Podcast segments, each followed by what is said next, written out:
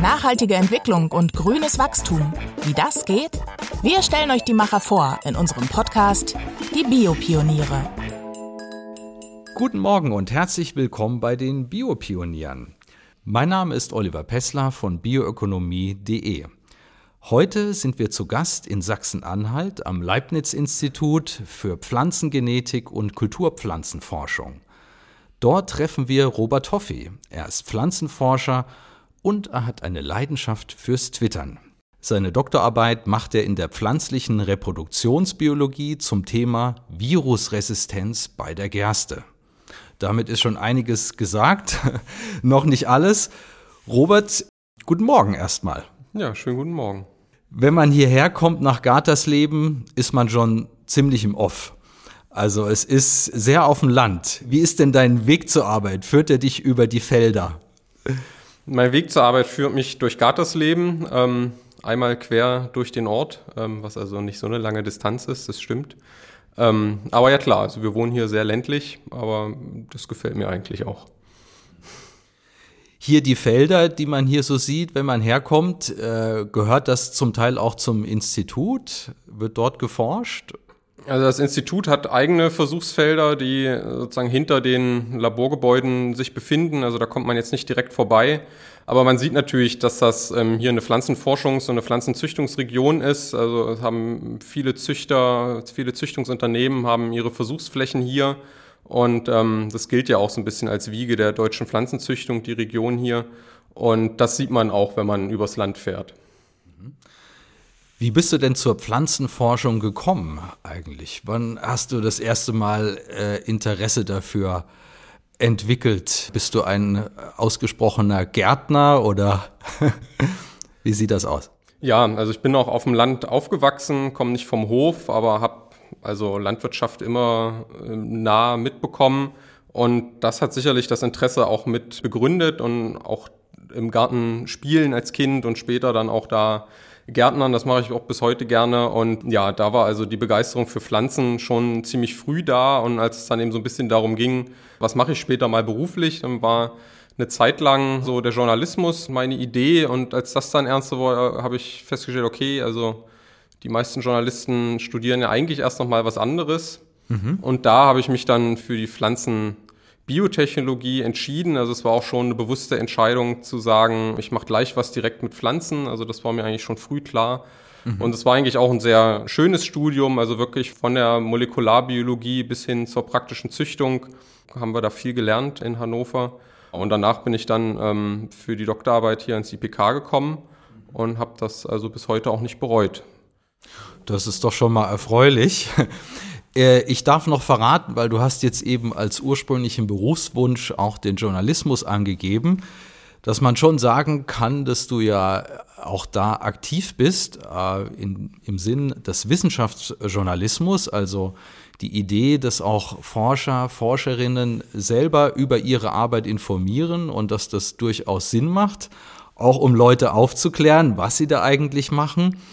Äh, du bist vor allem gerne auf Twitter unterwegs unter dem Namen Forscher Robert. Dazu kommen wir dann später. Jetzt möchte ich erstmal natürlich auf deine wissenschaftliche Arbeit zu sprechen kommen. Also du forschst mit Gerste. Ne?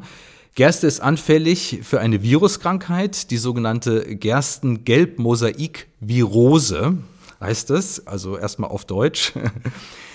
Der Virus befällt die Wurzeln der Gerste im Boden und schwächt sie dadurch. Und Folge sind natürlich Ernteausfälle. Erzähl mal mehr über dieses Phänomen und was du da genau erforschst. Genau, also das ist ähm, eine Viruserkrankung, die in Europa halt vor allem die Wintergerste befällt. Ähm, also Pflanzenviren brauchen meistens irgendwie Hilfe, wenn sie ähm, eine Pflanze infizieren wollen. In diesem Fall ist das ein Pilz, der im Boden lebt die Wurzeln der jungen Gerstenkeimlinge infiziert im Herbst ähm, und dann dieses Virus überträgt. Mhm. Und dann breitet sich das aus und führt eben zu Ertragseinbußen am Ende im, im Folgejahr, also wenn man die, Gerste, die Wintergerste ja ernten würde. Und das ist ziemlich verbreitet. Also dieser Pilz ist quasi überall in den Böden vorhanden auf dem Acker und sehr oft trägt er eben dieses Virus in sich. Und man ist dem Ganzen beigekommen, indem man ein Resistenzgen eingezüchtet hat in die Wintergerste in Europa. Also zwei Drittel der Sorten sind im Moment resistent dagegen. Und diese Koevolution, die macht natürlich auch davon nicht halt und das Virus fängt eben an, sich da anzupassen und erste Virusstämme haben also diese Resistenz überwunden. Und deswegen gibt es da eben schon einen, einen, großen Bedarf in der Züchtung, da jetzt neue Resistenzgene, neue Resistenzmechanismen zur Verfügung zu haben, um eben in dieser Koevolution wieder dann einen Schritt voraus zu sein. Und in dem Projekt, in dem ich mitarbeite, ähm, da geht es also zum einen darum, einfach erstmal Resistenzgene auch gegen andere Krankheiten zu identifizieren und dann kommt eben Techniken wie also Genomeditierung mit dieser ähm, Cas9-Genschere äh, ins Spiel. Das ist mittlerweile die Methode der Wahl, um Genfunktionen aufzuklären, indem man Gene zum Beispiel einfach nur ausschaltet und guckt, was passiert dann in der Pflanze. Aber wir nutzen das eben auch, um schon bekannte Resistenzgene, also neue Resistenzgene oder besser gesagt Varianten von Genen, die zu Resistenz führen in der Gerste, die eben so zu verändern in anfälligen Gerstensorten, dass diese Pflanzen resistent werden. Wir sind natürlich ein Forschungsinstitut und das ist ein Forschungsprojekt. Das heißt, wir machen das erstmal so als Proof of Concept, wie man das sagt. Mhm. Also wir haben jetzt nicht gerade das aktuellste Zuchtmaterial, mit dem wir arbeiten, sondern welches, was bei uns im Labor gut funktioniert. Aber wir zeigen eben, dass wir durch ähm, Veränderungen, die wir mit dieser Genschere verursachen, resistente Pflanzen erzeugen können. Mhm. Das können wir gleich noch mal näher beleuchten. Ich wollte jetzt erst noch mal ganz an den Ursprung zurück zur Gerste. Klar, man kennt die Gerste auch als Namen natürlich, aber bekannter sind sehr wahrscheinlich noch Weizen und Roggen. Da denkt man am Brot. Dumme Frage sozusagen, was macht man denn eigentlich mit der Gerste? Wofür braucht man die und wo kommt die zum Einsatz? Genau, also Gerste ist mit einer der ältesten Kulturpflanzen sogar, also wurde schon sehr früh, als die Menschen mit Ackerbau angefangen haben, domestiziert und angebaut, wird weltweit noch mehr als in Europa auch zur Ernährung genutzt. Also in Europa ist es nicht so präsent. Also Graupen sind zum Beispiel aus Gerste und haben jetzt vielleicht nicht Stimmt, das allercoolste, das, das ja. allercoolste Image. Gerade die Wintergerste wird vor allem als Tierfutter verwendet und bei Sommergerste in Europa ist also vor allem dann als Braugerste oder auch für die Whisky-Herstellung wird die verwendet. Mhm. Genau. Und für die Forschung ist Gerste eben auch von daher nochmal von Bedeutung, dass sie also auch gewisserweise eine Art Modellorganismus ist für Getreide, weil sie eben schon zu einer Pflanze gehört, die ein relativ großes Genom hat mit fast 40.000 Genen. Aber eben im Vergleich zum Weizen zum Beispiel, der Brotweizen, der ja drei Genome hat in dieser Größenordnung, ist sie eben doch genetisch ein bisschen einfacher. Und so ist die Gerste also auch ein Modell und man probiert Dinge erstmal in Gerste aus, bevor man sie dann in Weizen macht zum Beispiel. Ah ja. Die Gerste als Kulturpflanze, das Genom ist ein bisschen übersichtlicher als bei Getreidesorten wie dem Weizen, deshalb dankbares Forschungsobjekt. Und äh, wenn wir jetzt an die Viruserkrankungen denken und an die Resistenzen, dann hängt es ja mit einer Mutation im Genom der Pflanze zusammen. Das äh, wurde erforscht, entdeckt. Aha, es gibt bestimmte Pflanzen, die haben diese Mutation und deshalb sind sie resistent. Vielleicht kannst du das noch mal weiter erklären. Wie macht ihr euch das jetzt zunutze bei der Forschung? Das Besondere an so Pathogenen, also Krankheitserregern wie Viren oder auch Pilzen ist, dass die ja wirklich auf ganz molekularer Ebene mit der Pflanze interagieren. Also ich sag mal, so eine Raupe, die beißt einfach in das Blatt rein und frisst die Pflanze.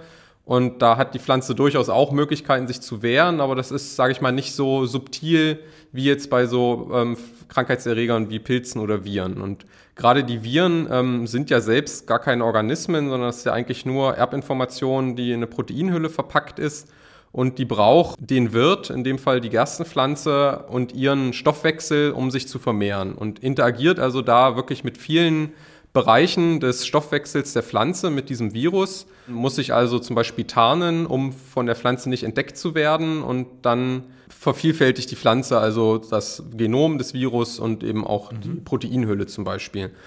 Und ähm, ein Resistenzmechanismus, der also wirklich schon aufgeklärt ist, basiert also darauf, dass das Virus in dem Fall sein Genom in Form einer RNA speichert. Und diese RNA dient also im Stoffwechsel der Pflanze ganz direkt als Vorlage dafür, das Virusprotein dann zu bilden. Und dafür imitiert das Virus eine Struktur, die von der Pflanze erkannt wird, weil die RNA der Pflanze eine ähnliche Struktur hat. Und damit wird dieser Übersetzungsprozess eingeleitet, dass die Pflanze diese RNA erkennt und dann in Protein übersetzt.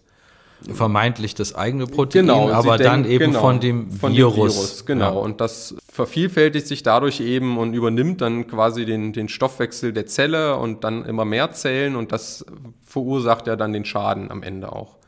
Von diesem Gen, das man da jetzt für diese Resistenz identifiziert hat, hat man gesehen, dass da ähm, das Gen so verändert ist, dass am Ende nur einzelne Bausteine in dem fertigen Protein, was dieses Gen kodiert, ähm, verändert sind. Und dass dadurch aber dieses Protein dann nicht mehr an diese RNA von dem Virus binden kann und dadurch die Virus-RNA auch nicht mehr übersetzt wird. Mhm.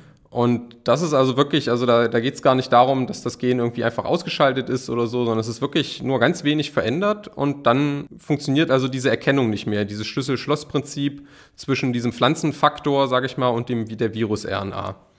Und das ist eben auch dieser, dieser Resistenzmechanismus, den man bisher in der Züchtung nutzt. Und da hat sich jetzt eben das Virus, hat diese seine Struktur an der RNA wieder angepasst, um jetzt eben diese veränderte Struktur bei der Pflanze, ähm, dass das wieder zusammenpasst und da sozusagen jetzt wieder einen neuen Schritt zu gehen und wieder neue Varianten von diesem pflanzlichen Gen ähm, zu erzeugen, das ist sozusagen ein Ziel in dem Projekt, in dem ich arbeite. Und bei dem anderen Gen ist das einerseits einfacher, weil da hat man gefunden, dass es also ähm, Gersten, Landrassen gibt, wo ein bestimmtes Gen einfach ausgeschaltet ist und dann sind diese Pflanzen resistent.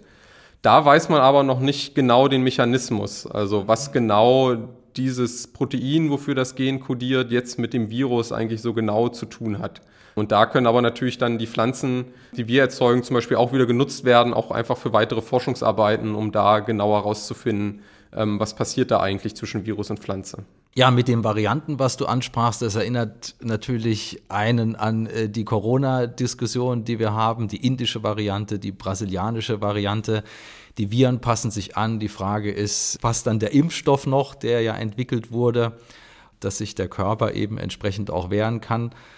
Das sind eben diese viralen Mechanismen, die da überall eine Rolle spielen. Jetzt hattest du vorhin auch die Genschere genannt. Welche Rolle hat die denn? Ist es denn so, dass ihr etwas herausschneidet und etwas anderes einsetzt, sozusagen? Also man könnte sich ja vorstellen, ich habe ein Gerstengenom, das ist ganz unverändert, dann kommt die Schere, macht das auf, das Genom, und dann nehme ich zum Beispiel ein Resistenzgen und setze es da rein und verschließe das wieder. Und dann wäre die Pflanze resistent. Aber so ist es ja sehr wahrscheinlich nicht. Vielleicht kannst du das nochmal kurz erläutern. Was wir mit der Genschere machen, ist, dass wir also eben nicht Gene einsetzen, sondern dass wir die Gene, die da sind, sozusagen verändern. Und ähm, das passiert so, dass also diese Genschere, also die hat ja ein Navigationssystem sozusagen, mit dem man diese Genschere ganz gezielt an wirklich eine bestimmte Stelle im Genom, also oder auch an eine ganz spezifische Stelle innerhalb eines Gens hinsteuern kann, also sie diese Stelle finden lassen kann. Das ist, das ist eben eigentlich das Entscheidende, Entschuldigung, dass man da schon weiß, okay, diese Stelle, an die möchten wir dran, genau an den Ort, da soll der Cut gesetzt werden. Ne? Ganz genau. Also das ist wirklich der alles entscheidende Vorteil von dieser Methode. Ähm, Mutation auslösen konnte man bisher auch schon.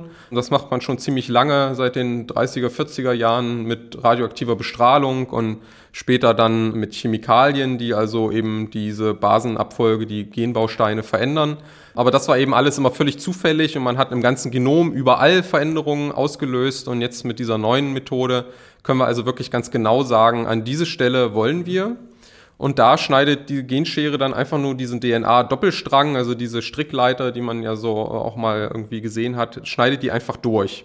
Mhm. Und mehr macht die Genschere auch eigentlich gar nicht. Aber dadurch werden pflanzeneigene DNA-Reparaturmechanismen aktiv, die eben jeder Organismus hat einfach weil DNA-Schäden immer passieren. Also im Sonnenlicht, die UV-Strahlung macht Schäden in der DNA, einfach das ständige DNA-Kopieren und von einer Zelle an die Tochterzelle weitergeben und so. Das sind alles Belastungen, die eben auch mal so einen Doppelstrangbruch auslösen. Und deshalb gibt es Reparaturmechanismen, die dann die DNA reparieren. Und die sind auch ziemlich gut. Und wenn also die Reparatur korrekt war, dann kommt die Genschere aber eben wieder, erkennt diese Stelle wieder, schneidet nochmal und das Ganze passiert im Prinzip so lange, bis die Reparaturmechanismen einen Fehler machen. Also, dass die diese beiden Schnittenden nicht mehr korrekt zusammenfügen, sondern dass da Basen verloren gehen oder dass sich da ein kleines Stück DNA mit reindrängelt, sage ich mal. Und dann ist also zum einen diese Erkennungssequenz nicht mehr so, wie man sie programmiert hat. Dadurch findet die Genschere diese Stelle nicht mehr. Und diese, wir sagen Insertion und Deletion, also dass entweder kleine DNA-Stücke dazukommen oder kleine DNA-Stücke verloren gehen, das ist so die häufigste Art der Mutation, die wir dadurch erzeugen.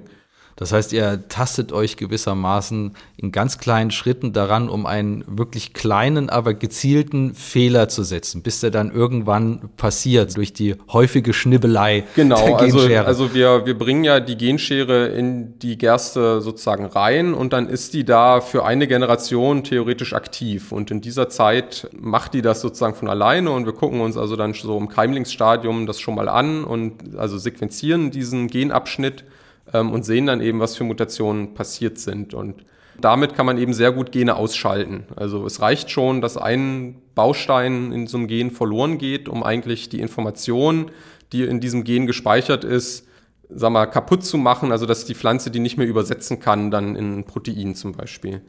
Und mittlerweile gibt es dann eben auch noch neue Ansätze, wo man dann die DNA nicht mehr ganz durchschneidet, aber an diese Genschere sozusagen noch andere Enzyme anbaut, sage ich mal, die dann eben eher so Einzelbasenaustausche machen.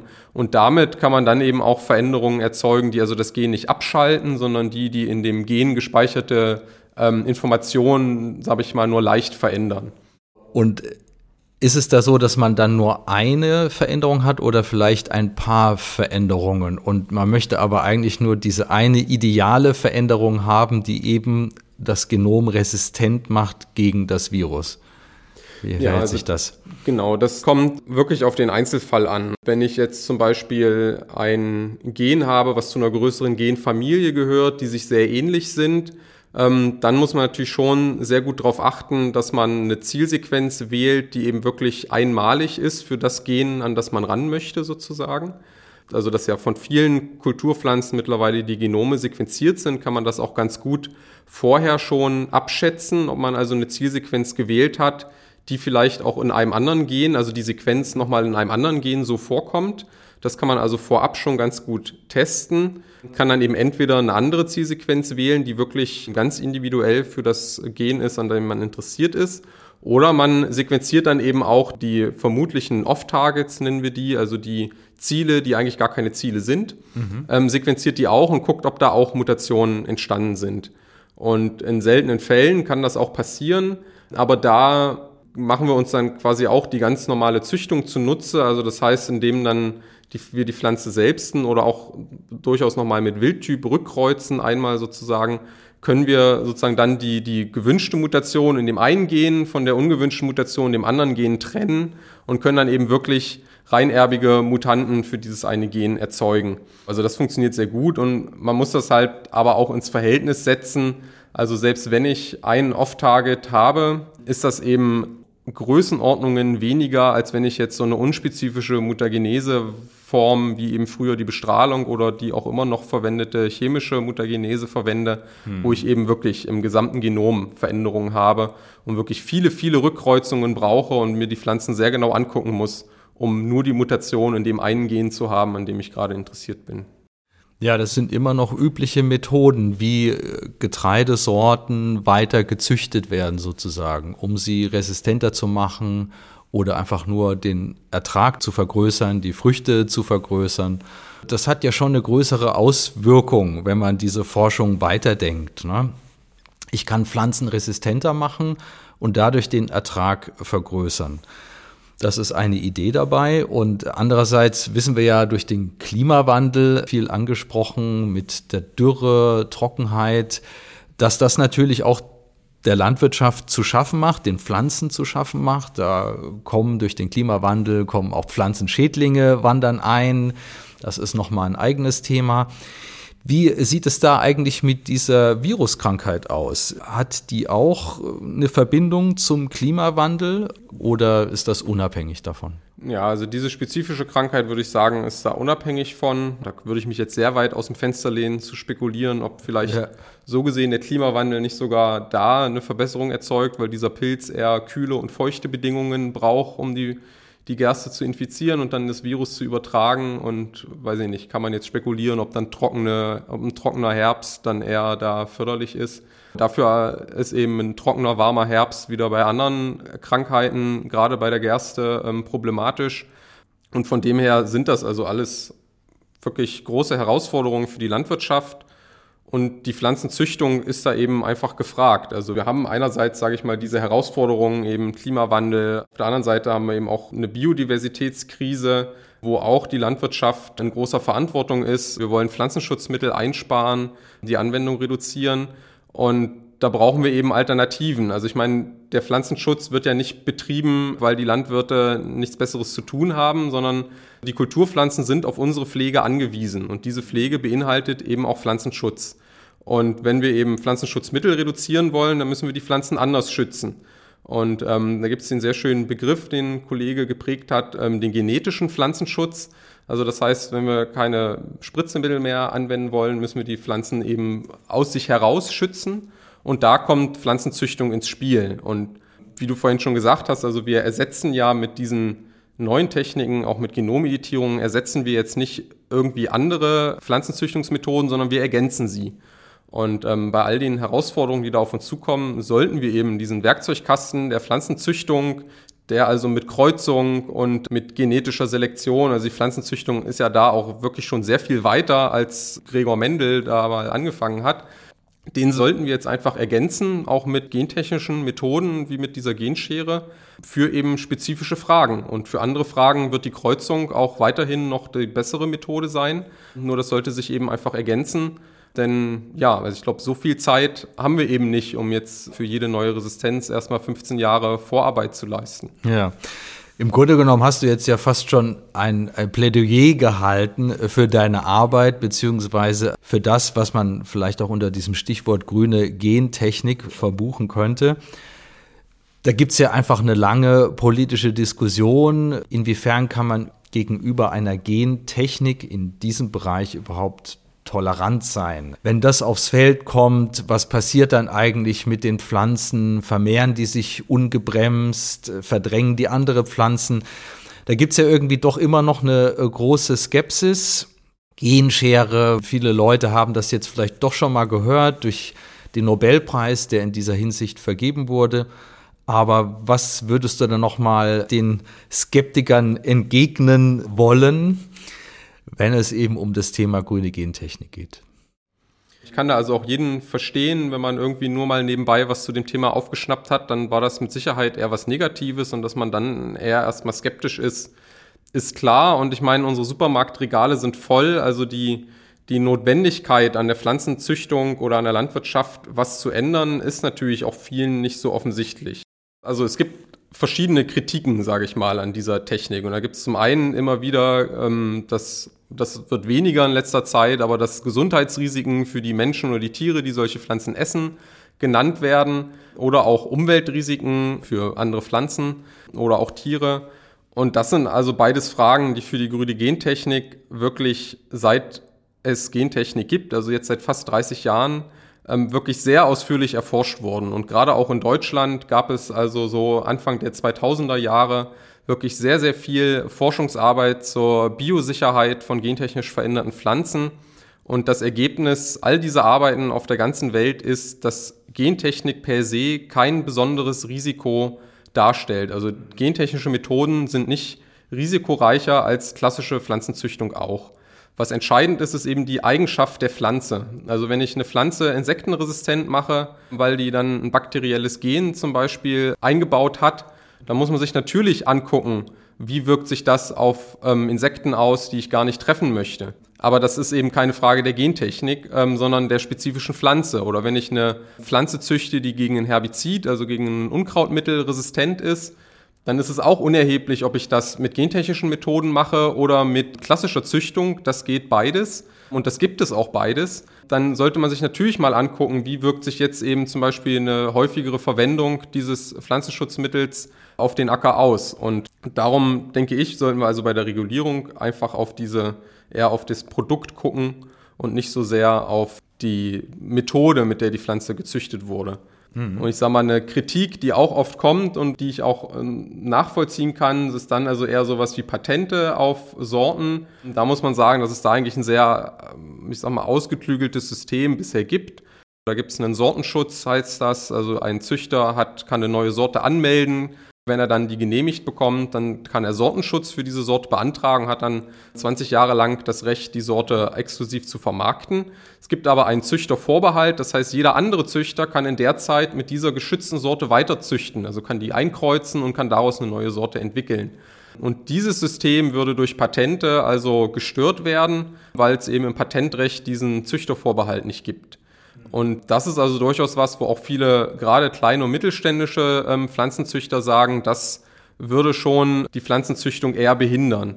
Und ähm, das ist aber was, was man im Patentrecht ändern muss. Also ein strenges Gentechnikrecht zu machen mit der Begründung, wir wollen die Pflanzenzüchtung vor Patenten schützen, ergibt also keinen Sinn, weil dann sollte man lieber ans Patentrecht gehen und ein wissenschaftsbasiertes Gentechnikrecht schaffen, was eben sinnvolle Anwendungen ermöglicht, statt jetzt diese Methoden pauschal zu behindern. Mhm. Ich sehe schon, also ein bisschen Juristerei schadet auch nicht dem Pflanzenforscher, weil er muss seine Arbeit am Ende des Tages verteidigen. Du machst es ja auch in einer kleinen Bewegung, sage ich mal, die progressive Agrarwende. Da zählst du dich dazu mit ein paar anderen äh, Mitstreitern, Mitstreiterinnen, Biologinnen, Biologen.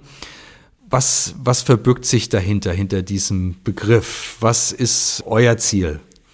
Die progressive Agrarwende hat sich online zusammengefunden aus wissenschaftlich und politisch interessierten Menschen, die also in dieser Diskussion um neue Züchtungstechniken, um Landwirtschaft allgemein teilgenommen haben, aber gemerkt haben, dass es da irgendwie, ich sag mal, zwischen den beiden Lagern, die sagen, nee, also in der Landwirtschaft muss sich nichts ändern, ähm, wir machen einfach so weiter, und den, wir müssen zurück in eine nachhaltige Landwirtschaft, die es nach Meinung dieser Menschen anscheinend mal gegeben hat und die eben oft diesen Begriff Agrarwende dafür dann benutzen, dass wir uns da eigentlich bei beiden nicht so richtig wiederfinden. Also wir haben schon über Klimawandel geredet, wir haben über die Biodiversitätskrise geredet. Also dass Landwirtschaft darauf reagieren muss, weil sie natürlich auf sehr großer Fläche stattfindet und damit einhergehend auch eine Verantwortung hat, auch wenn natürlich Landwirtschaft nicht für diese Probleme allein verantwortlich ist und vielleicht auch, auch gar nicht hauptsächlich verantwortlich ist, aber wie alle anderen Bereiche auch, muss die Landwirtschaft darauf reagieren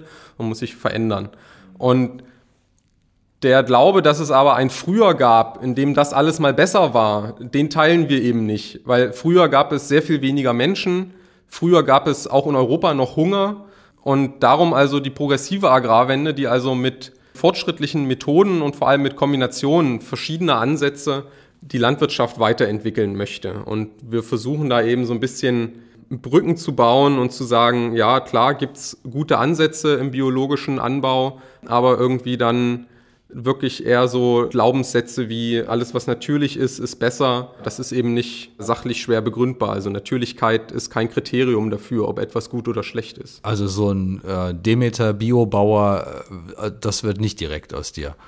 Nee, also Demeter sicherlich nicht. Also Anthroposophie ähm, hat ja da wirklich viel ähm, Hokuspokus dabei, der eben nicht evidenzbasiert nachhaltig ist. Da hört man den Pflanzenforscher sprechen. Jetzt, was du erzählt hast, ist ja auch eine Position, die du ein bisschen mittwitterst in deinem Diskurs. Wie ist denn das mit der Twitterei? Das ist was, was dir Spaß macht und was du relativ regelmäßig betreibst?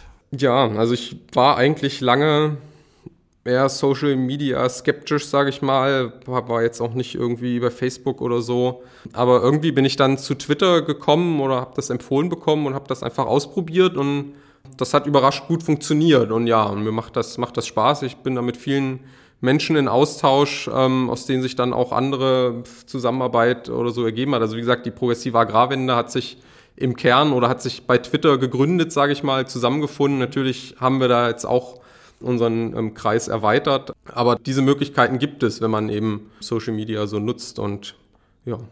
Also, wir sind gespannt, was als nächstes von dir getwittert wird und zu welchem Thema. Wir twittern jetzt mal direkt aus deinem Arbeitsumfeld, äh, gucken da mit der Kamera rein. Darauf freuen wir uns schon sehr. In diesem Sinne sage ich vielen Dank erstmal für den Podcast, Robert. Und unseren Zuhörern sage ich alles Gute. Ciao, bis zum nächsten Mal bei den Biopionieren. Die Biopioniere, der Podcast über nachhaltige Entwicklung und grünes Wachstum. Mehr zum Thema, weitere Podcast-Folgen und spannende Videos auf bioökonomie.de.